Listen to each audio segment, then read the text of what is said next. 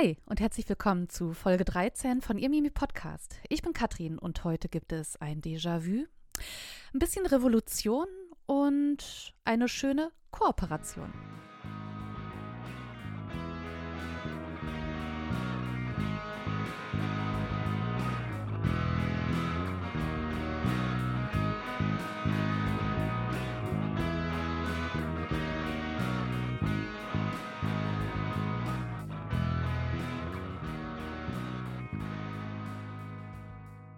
Ja, hallo und schön, dass ihr wieder dabei seid. Ja, das Intro war jetzt nicht gerade sehr aufschlussreich, aber ich denke, ich kann die Begriffe erklären oder das, was ich da gequatscht habe.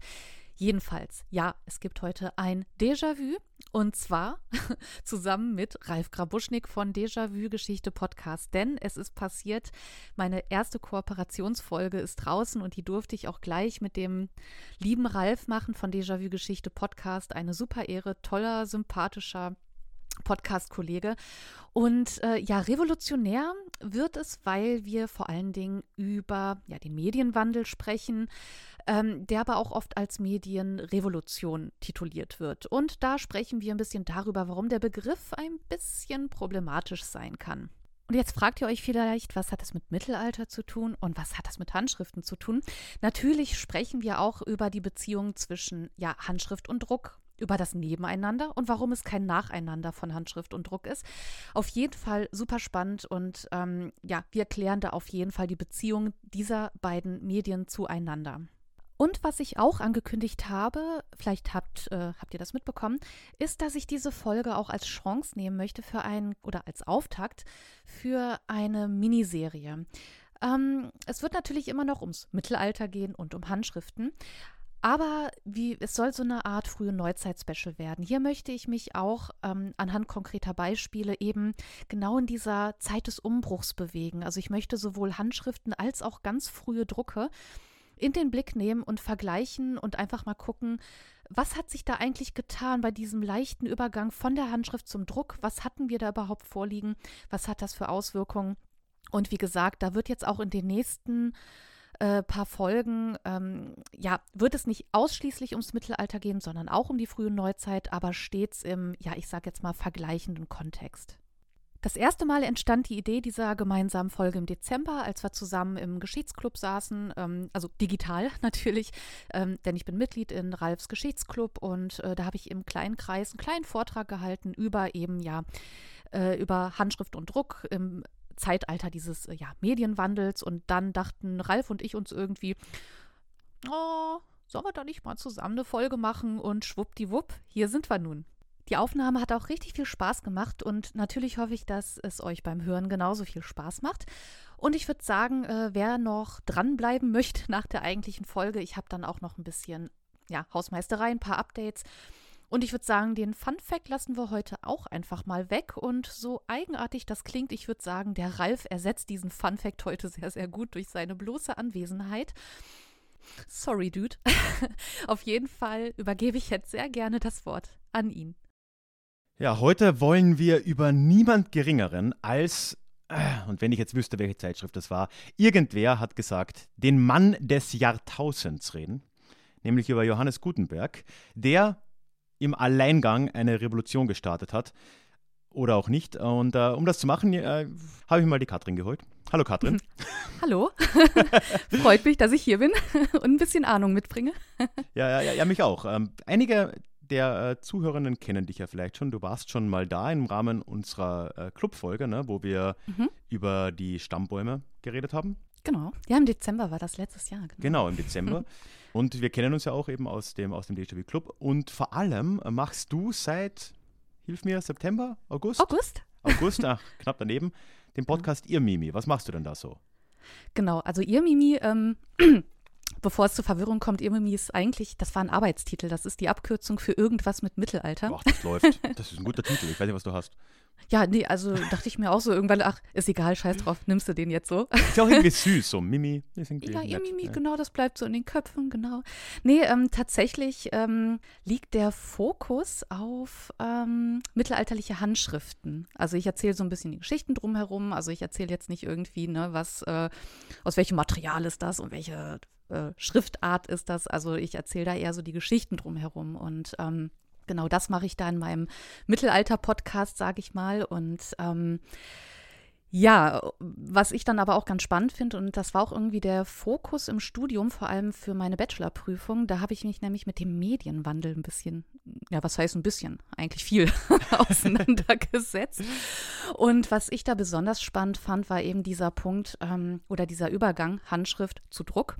Und hier finde ich eben diese mh, hm, Differenzierung wichtig oder eben dieses Miteinander, wie wir gleich feststellen werden. Und mhm äh, deswegen finde ich eben diese Epoche, diese janusköpfige Epoche so spannend. Was für eine Rolle spielt da die Handschrift, was für eine Rolle der Druck und so weiter. Also deswegen hatte ich mich da mal so mit auseinandergesetzt. Und ähm, ja, da befinden wir uns natürlich mehr in der frühen Neuzeit und nicht im Mittelalter, aber gerade deswegen ist das ja auch irgendwie so spannend, sich das mal anzugucken. Ja, und vor allem, das ist ja schon auch so eine Zeit, die oft als einer der möglichen Punkte für diesen Übergang sogar gesehen wird. Ne? Ich meine, ohne jetzt da zu tief zu gehen, ich glaube, darüber streiten sich Historiker und Historikerinnen seit äh, ewigen Zeiten, so wann endet das Mittelalter. Aber Beginn des Buchdrucks, so ist schon ein ganz guter Kandidat, so irgendwie Mitte des 15. Jahrhunderts. Äh, kann man auch andere Daten finden, ne? äh, die in Anführungszeichen Entdeckung Amerikas oder Fall von Konstantinopel oder was auch immer. Aber ist auf jeden Fall eins. Ne? Und ich denke, es gibt ja wahrscheinlich auch einen Grund, warum äh, man auf die Idee kommt, den Gutenberg ausgerechnet als Mann des Jahrtausends zu bezeichnen. Ob das jetzt nun gerechtfertigt ist oder nicht, sei dahingestellt. Ne? Aber es ist natürlich äh, wichtig, weil, tja, das schon eine Neuerung ist, wenn man plötzlich im großen Stil drucken kann und nicht mehr schreiben muss. Aber du hast es schon angesprochen, ne? Du hast es jetzt, glaube ich, einen Medienwandel gerade genannt. Wobei mhm. man, wenn man da ein bisschen reinliest, auch sehr schnell über Wörter wie Revolution oder dann vielleicht auch abgeschwächt einfach nur Wechsel äh, stolpert. Ja. Ich glaube, es ist gar nicht so klar oder so deutlich, was das so genau war, oder? Oder wie, oder wie würdest du das einschätzen, bevor wir jetzt so richtig in die, in die Geschichte reinspringen? Ähm, da hatten wir ja auch letztes Jahr einen Club-Call, da habe ich ja auch ein bisschen über den Medienwandel gesprochen, weißt du noch, im Geschichtsclub. Ja, da kam ja die da, Idee auf, dass ich dich mal hierher hole, ne? Genau, ge ja, genau. Und, ähm, und äh, da haben wir ja auch äh, am Anfang so ein bisschen diskutiert und auch am Ende irgendwie, ähm, warum ist es eine Revolution oder eben nicht? Oder äh, also einfach diese ähm, Terminologie so ein bisschen angesprochen. Und ähm, was ich schwierig finde, ist, ja, also man liest oft immer, es ist eine Medienrevolution. So, Revolution bedeutet, ähm, also ich weiß nicht, man kann ja jetzt auch mal, ich habe sogar die Duden-Definition rausgeholt. Uh. Und also allein, wenn man sich das so anguckt, finde ich das ein bisschen schwierig. Also das ist ja auf Radik also eine Veränderung auf radikale Art und Weise der bestehenden politischen, gesellschaftlichen Verhältnisse mm, und es ist eine grundlegende Erneuerung und es ist vor allem verdrängend. Also auch dieses mhm. Wort verdrängen ist irgendwie damit drin. Und wenn man sich das anguckt, ähm, vor allem auf den Buchdruck bezogen, kann das allein schon gar nicht so richtig stimmen, weil die Handschrift zum Beispiel gar nicht verdrängt wurde, weil Handschrift und Buch eigentlich noch sehr lange nebeneinander existiert haben und vor allem auch, naja, sich so ein bisschen bedingt haben. Ja, und ich meine, abgesehen davon, ich glaube, es wird jetzt hier niemand zuhören, der die noch nie irgendwie mit Hand was geschrieben hat. Richtig, genau. Also das, äh, jeder druckt sein Buch zu Hause. Das ja. ist ja ganz normal geworden. Also ich ja. habe hier auch meine Druckerpresse stehen. Aber der Revolutionsbegriff, der ist auch einfach, ich meine, womit suggerierst du das oder womit, äh, woran denkst du jetzt, wenn du Revolution hörst? Ja, man denkt halt, irgendwie, ich weiß nicht warum, da bin ich wahrscheinlich ein Sonderfall. Ich denke zuerst irgendwie so an die Oktoberrevolution. wahrscheinlich für die allermeisten wäre die französische Revolution wohl das, ja. das, das klassische Ding. Aber das sind halt alles so wirklich so ja, überschlagende Ereignisse, ne, die in oft relativ kurzer Zeit, zumindest innerhalb weniger Jahre dann, im Fall der Oktoberrevolution sogar noch weniger, könnte man argumentieren, da ja, ein komplettes politisches System zumindest auf den Kopf gestellt haben. Ne? In dem Fall jetzt. Klar, könnte man jetzt um die Politik geht es jetzt hier bei Gutenberg weniger. Aber ja, in der Geschwindigkeit wird sich ja wahrscheinlich nicht abgespielt haben, ne? Weil, korrigier mich, ich nehme jetzt mal nicht an, dass der da über Nacht irgendwann mal auf die Idee kam, so, hey, wir müssen ja nicht mehr, äh, nicht mehr schreiben, wir können jetzt ja drucken. Und dann haben sich alle gedacht, ah ja, stimmt eigentlich.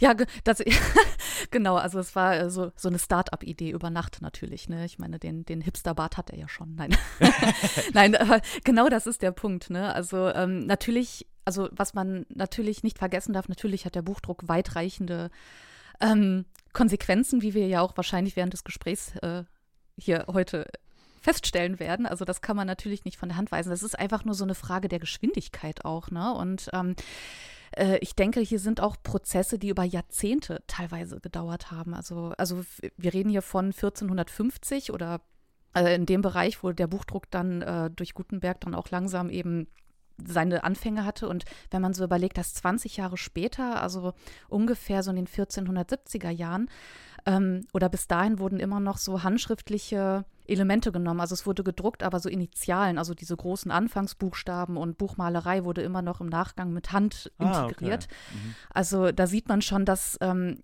die Leute jetzt nicht irgendwie sagen, ah, der Buchdruck ist da und alles, was ich bisher kannte, das lasse ich jetzt stehen und liegen. Der Mensch, der ist so gar nicht. Ne?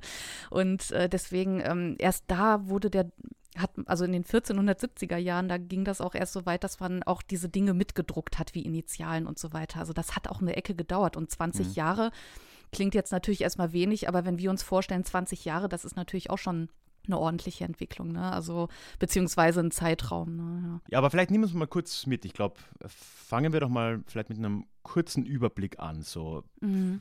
wie hat sich das mit der Druckerpresse eigentlich entwickelt? Jetzt, du hast ja schon gesagt, so 1450er Jahre war da der Durchbruch. Dürfte ein längerer Prozess gewesen sein und da wird ja nicht nur Gutenberg beteiligt gewesen sein. Wie, wie war denn das jetzt mhm. einfach mal so rein vom Ablauf her? Ähm, also ich sag mal so, ähm, also Gutenberg, äh, Mann des Jahrtausends. genau, also, nee, genau, also so, genau, wir befinden uns in den 1450er Jahren und was man jetzt natürlich denkt, Gutenberg, oh, der hat den Buchdruck erfunden, beziehungsweise die beweglichen Lettern. Also Buchdruck an sich gibt es ja auch schon länger. Und also er hat eben diese beweglichen Lettern erfunden, dass man dann, also diese, diese Metalldinger, wo man eben die Buchstaben und die ganzen Zeichen da drauf gemacht hat und ähm, damit kriegst du eben schnell äh, viele Seiten gedruckt und so weiter und billig mit allem drum und dran. Und dann denkt man sich natürlich, ähm, ja, Buchdruck, ähm, Epochenwandel und Epochengrenze, Gutenberg, äh, super cooler Typ, was für ein erfolgreicher Mensch. Mhm. Und äh, da, also das dachte ich äh, auch, bevor ich mich vor ein paar Jahren angefangen habe, damit zu beschäftigen. Aber wenn man sich tatsächlich mal ein bisschen, ein bisschen mit der Person auseinandersetzt, ähm, er hatte tatsächlich ja nie wirklich Erfolg mit der ganzen Geschichte. Also, ja. ähm, äh, also wenn man in Gerichtsakten sehen wir, dass er ähm, ständig im Clinch war. Also er hat gerne verklagt, wurde aber auch gerne äh, verklagt oder er hat gerne geklagt und wurde verklagt. Und äh, am Ende hat er wohl ähm, äh, sein Geldgeber ähm, so ein bisschen übers Ohr gehauen, weiß man mhm. nicht so genau. Also er hat das Geld wohl nicht nur für den Druck seiner berühmten Gutenberg-Bibel benutzt. Er hat das Geld wohl auch anderweitig ausgegeben und sein äh, Geldgeber, sein damaliger, hat dann gesagt, so Junge, war nicht so cool. das, uncool.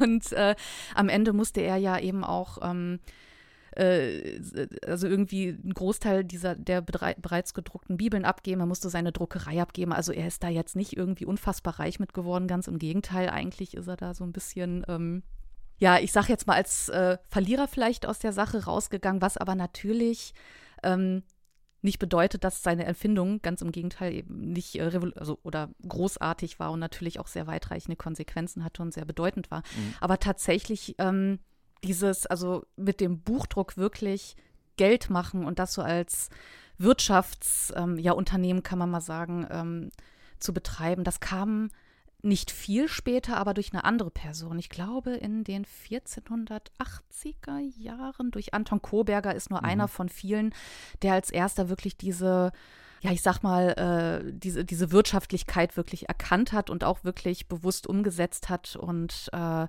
das hat Gutenberg eben nicht gemacht mit seiner viel zu teuren Bibel. Ah, okay, ja.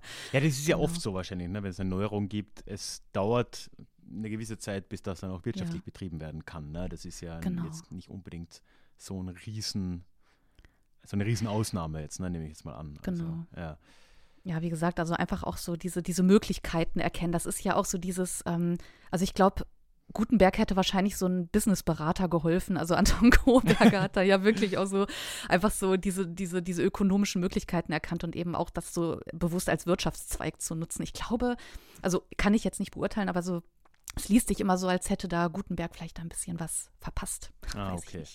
Aber das heißt so, grob jetzt mal zusammenfassend bisher, man kann sehen, okay, erstens, Revolution ist schon mal relativ sicher ein falscher Begriff.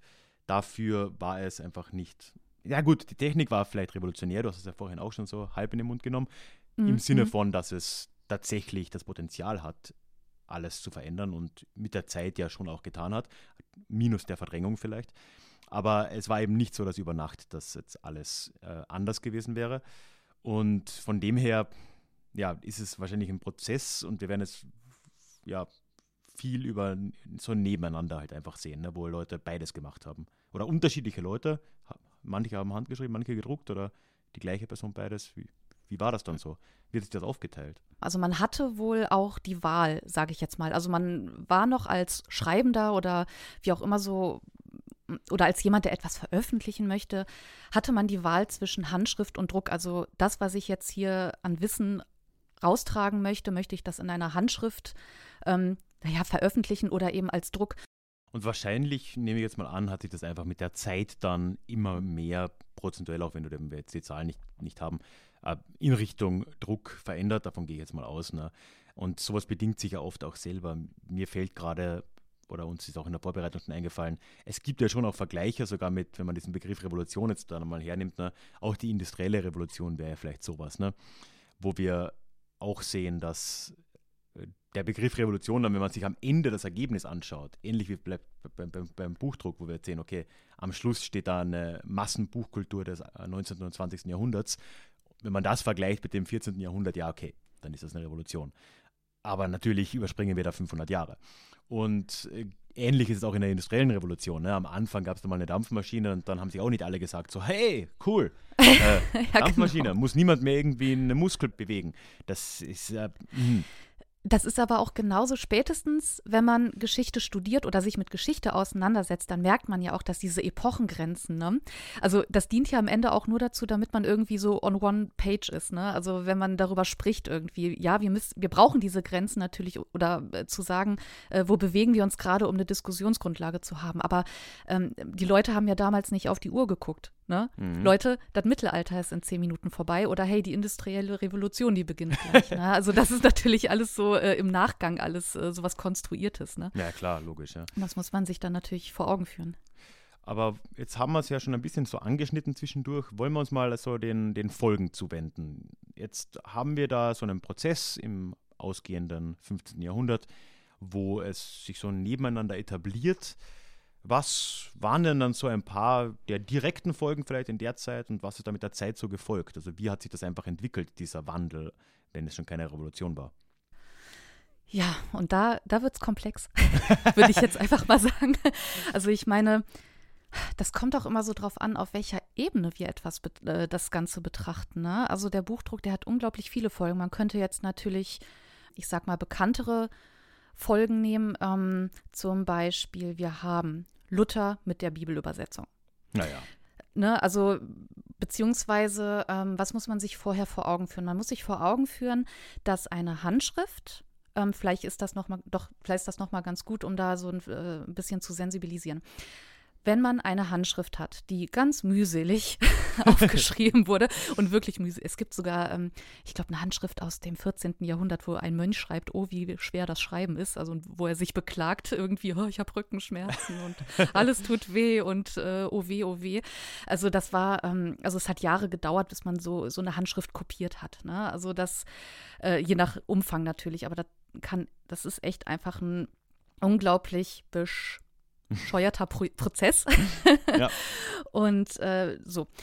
Was ist dann passiert, wenn man eine Handschrift hat? Äh, wie sieht es da mit dem Rezipientenkreis aus? Nicht so arg, ne? Wenn man sich so überlegt, okay, wer konnte lesen, äh, wer, wer hat da überhaupt äh, verstanden, was da steht? Und dann war das eher so ein privaterer Kreis, ne? Also so ein übersichtlicher Kreis vermutlich. Ähm, wenn man jetzt aber ähm, einen ähm, Druck hat, der sich ganz schnell verbreiten lässt. Und hier befinden wir uns ja auch in einer Zeit der Reformation, des Humanismus, der Renaissance, wo auch einfach ähm, die Kirche nicht mehr dieses Bildungsmonopol hat, wo ähm, man verstehen wollte, was, äh, also der Verstand des Menschen steht dann mehr im Vordergrund als die Religion und so weiter. Ne? Also man möchte Wissen nach außen tragen. Mhm. Und was dann hier passiert ist, ähm, wenn man eben äh, die Möglichkeit hat, vielfältig zu drucken, dann hat man auch einen höheren Rezipientenkreis. Und das vielleicht als kleine Vorgeschichte, um nochmal zu Luther zu kommen, unserem Deutschlands Luftkuss, Mhm, sag ich mal.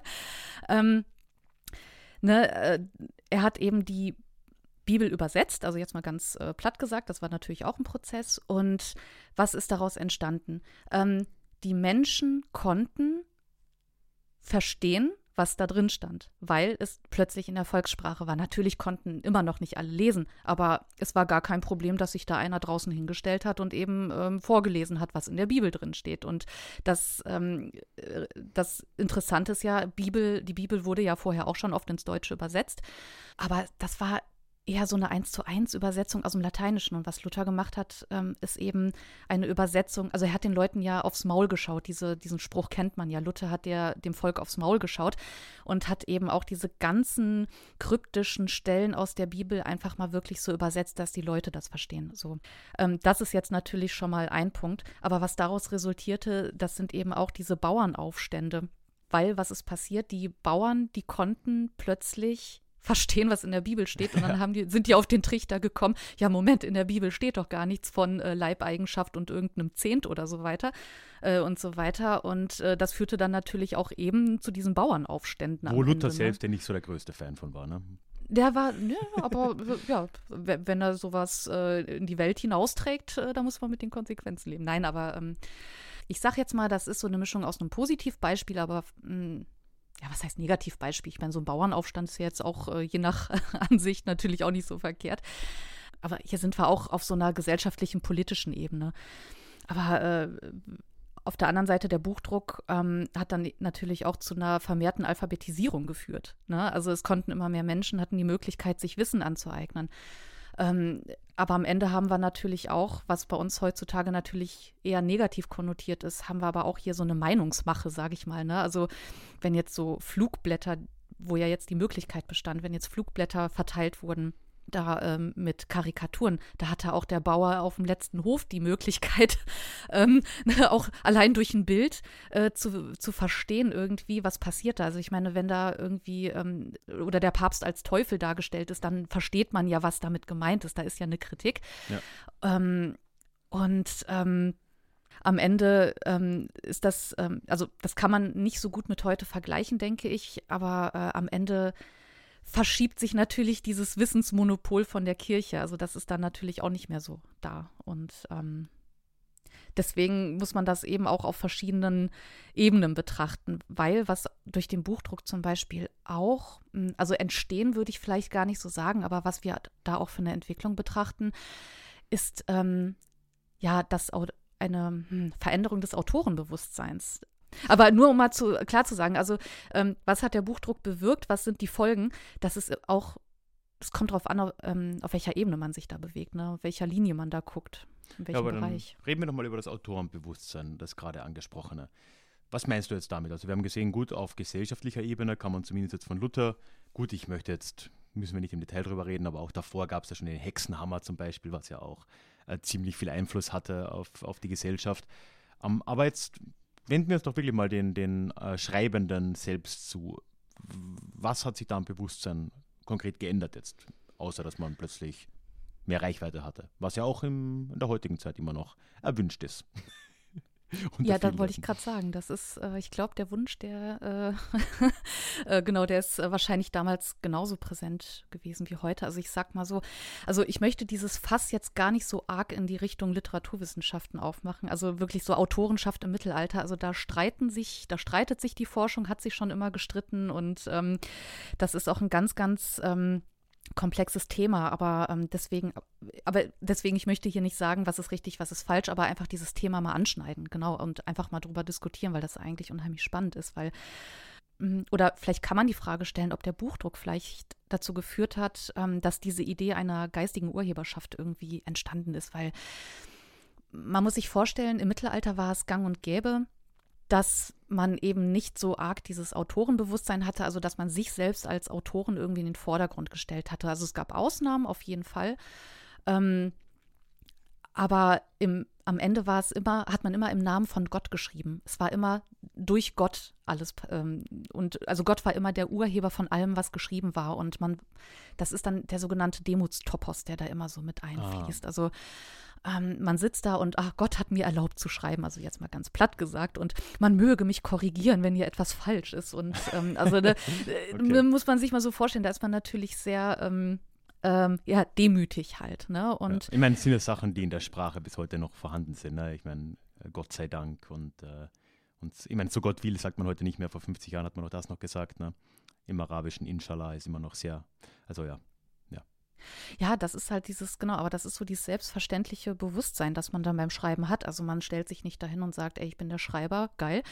Ähm, also es gibt ähm, eine bekanntere Ausnahme auf Island. Ähm, äh, bereits im 12., ich glaube, das war das 12. Jahrhundert, da ist eine Schrift entstanden, wo sich ein Autor wirklich ganz bewusst äh, nach vorne gestellt hat. Aber ich glaube, Island ist auch ein Beispiel, da ist das mit der Christianisierung. Ja, ich wollte gerade sagen, das, das, das war ein verkappter Heide, da kannst du mir nichts erzählen. ja, genau. Der, der hat das Wort erzählen. Jesus nicht verstanden und entsprechend, nee, ja, keine Demut. Das, wird, das zählt nicht. Das zählt nicht. Ich glaube, wir müssen nochmal mit dem reden. Also, äh, ja, der, nee, komm du nee, mir genau, nicht. also, ja.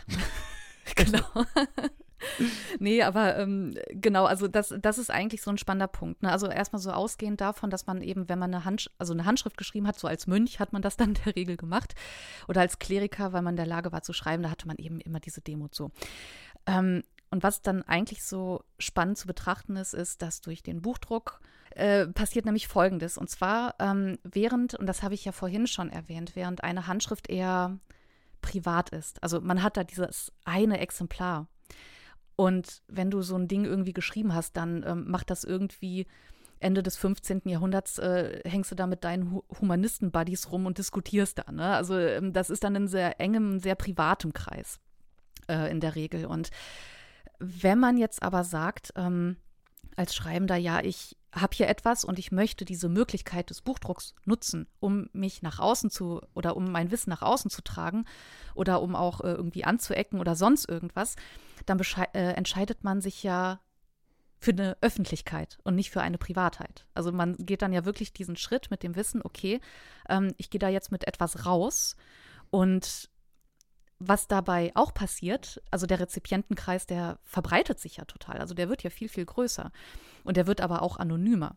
Und dann hat man aber auch nicht als Vortragender die Möglichkeit, einem direkt, also diesen direkten Austausch zu haben. Und was macht man dann?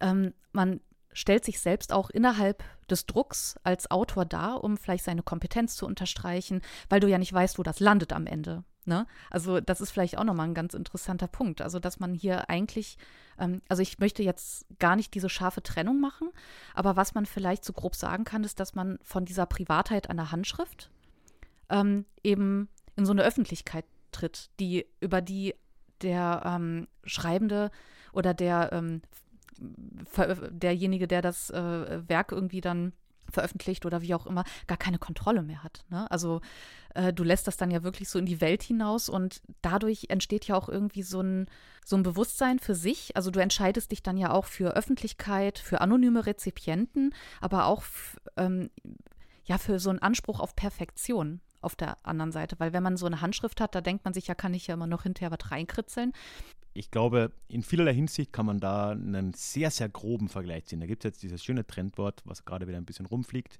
äh, fungibel. Bitte.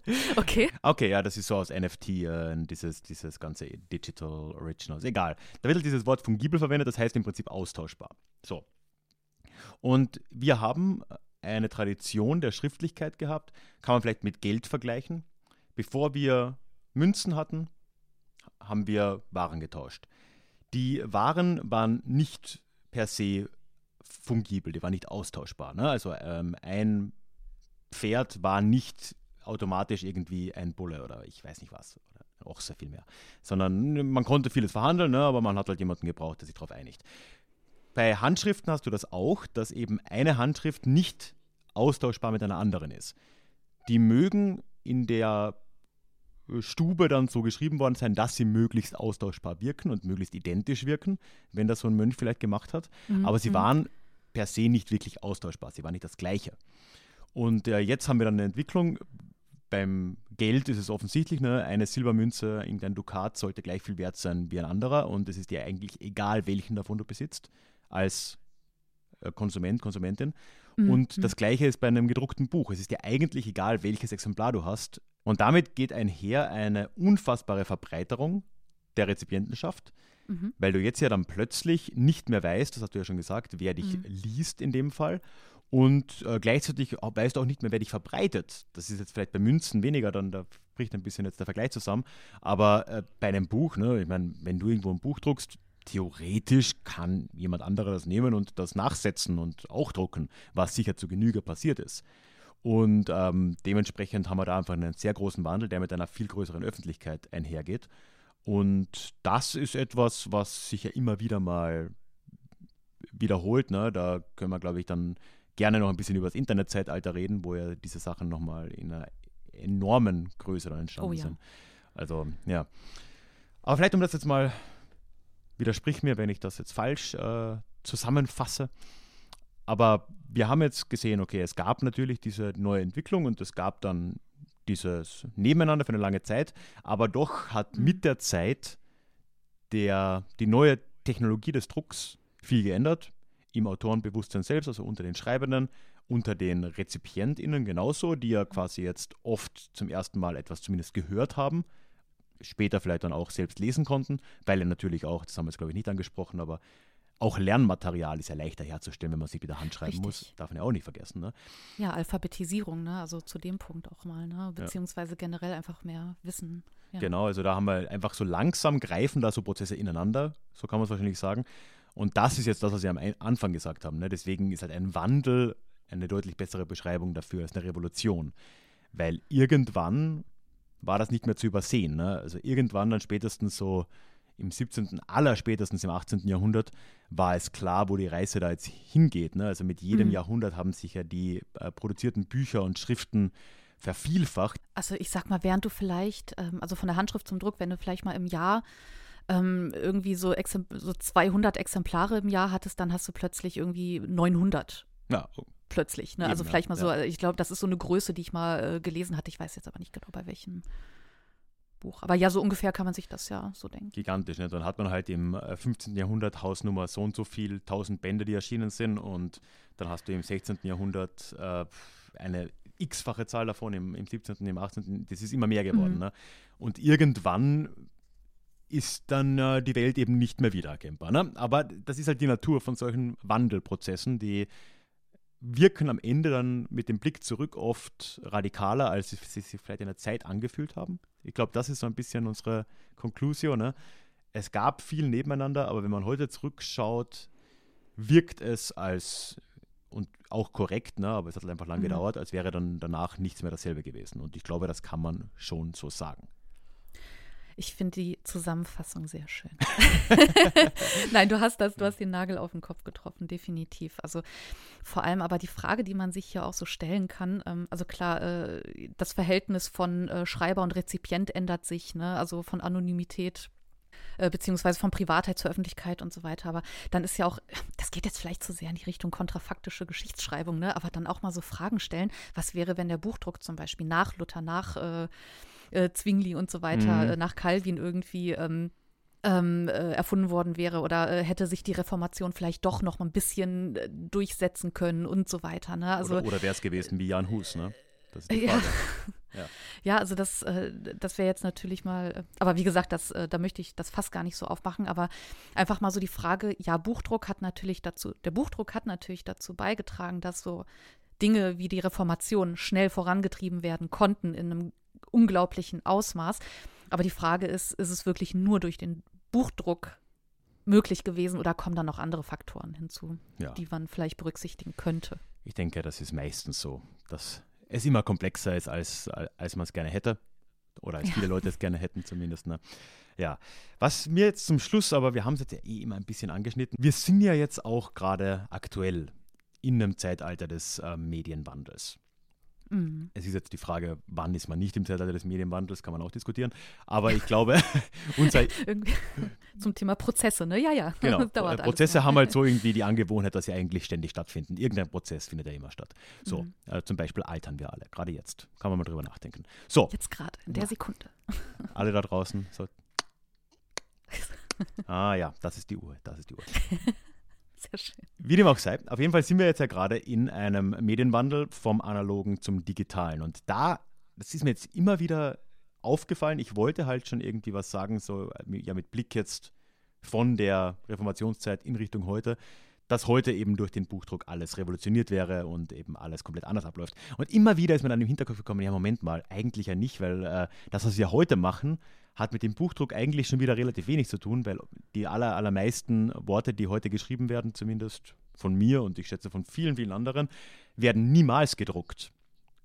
Müssen sie nämlich nicht mehr. Mhm, und ähm, kann man vom Buchdruck irgendwas lernen für unseren aktuellen äh, Medienwandel? Weil wir sind ja gerade mitten in dieser Zeit. Ne? Wenn man sich anschaut, 1500 plus minus, Leute schreiben per Hand, Leute drucken. Mhm.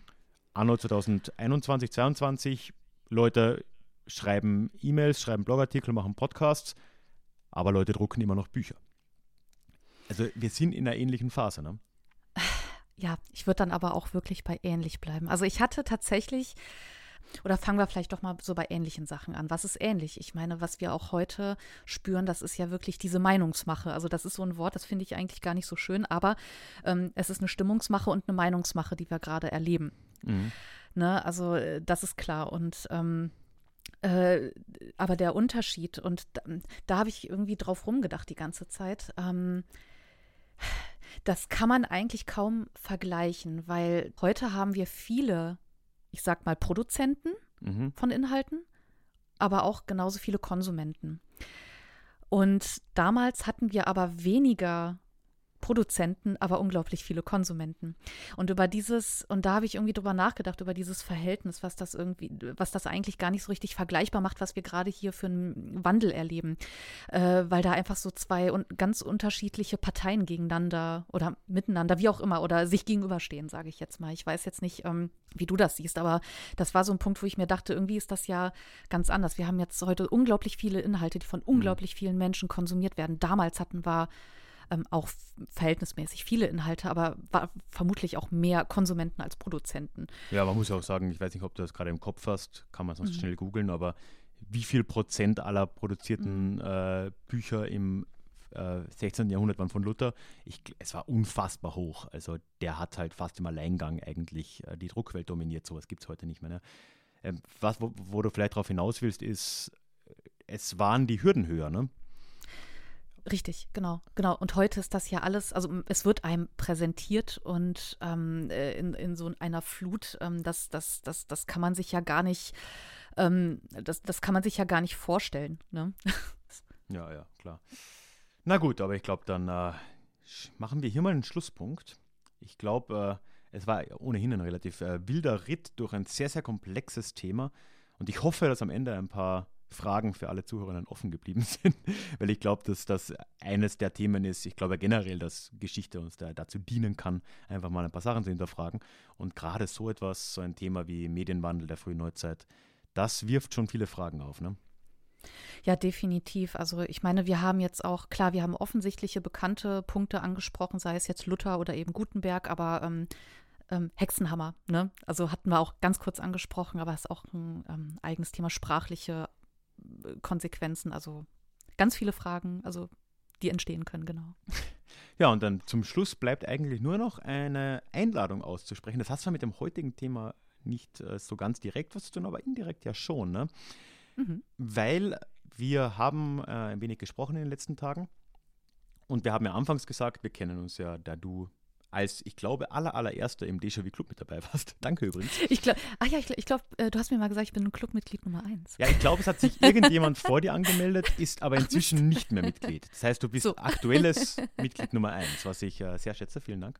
Und jetzt haben wir irgendwie bemerkt, dass sich da gerade ein paar, ähm, ja, wie nennt man das in der, in der Business-Szene, ähm, Synergien Marketing-Sprech, sehr schön. Ja, sehr gut. Synergien ergeben, weil du ja gerade jetzt mit deinem Podcast, aber auch mit deinem Instagram-Kanal, was ich übrigens alles in die Shownotes packen werde, sehr viel, äh, sehr viel mit äh, Handschriften, also mit der Zeit direkt oder auch nicht so direkt vor dem äh, heute äh, besprochenen Thema auseinandersetzt und dir da auch äh, immer so mit deiner Community gemeinsam da so Handschriften erarbeitet.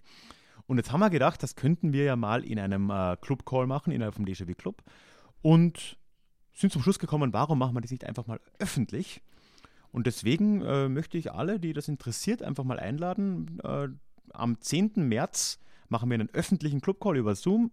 Da äh, kann man sich in den Shownotes eintragen und äh, dann wirst du uns da ein wenig was über Handschriften und wie man mit ihnen so umgehen kann erzählen. Und ich weiß nicht, es ist wahrscheinlich noch zu früh, um da zu viele Details zu sagen, aber vielleicht auch ein bisschen praktisch. Lassen wir uns überraschen, ne, oder? Auf jeden Fall. Also erstmal vielen Dank, dass, äh, dass wir das zusammen machen können.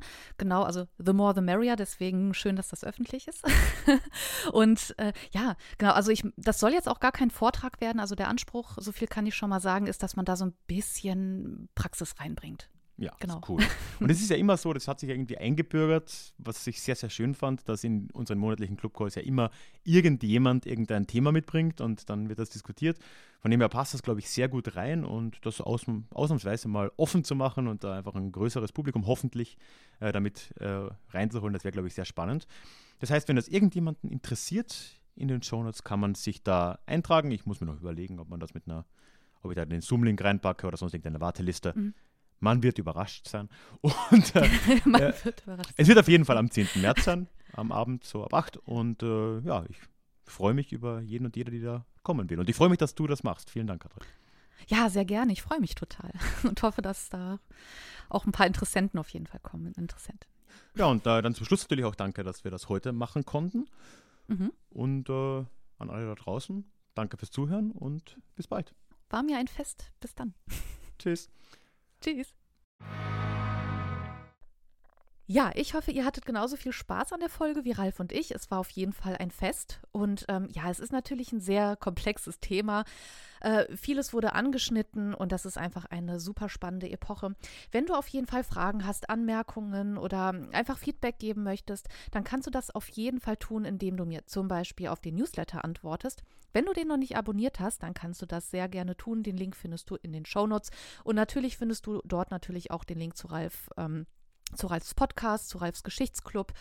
Und ähm, du kannst mir natürlich auch jederzeit schreiben an hey mit y at irgendwas mit mittelalter.de.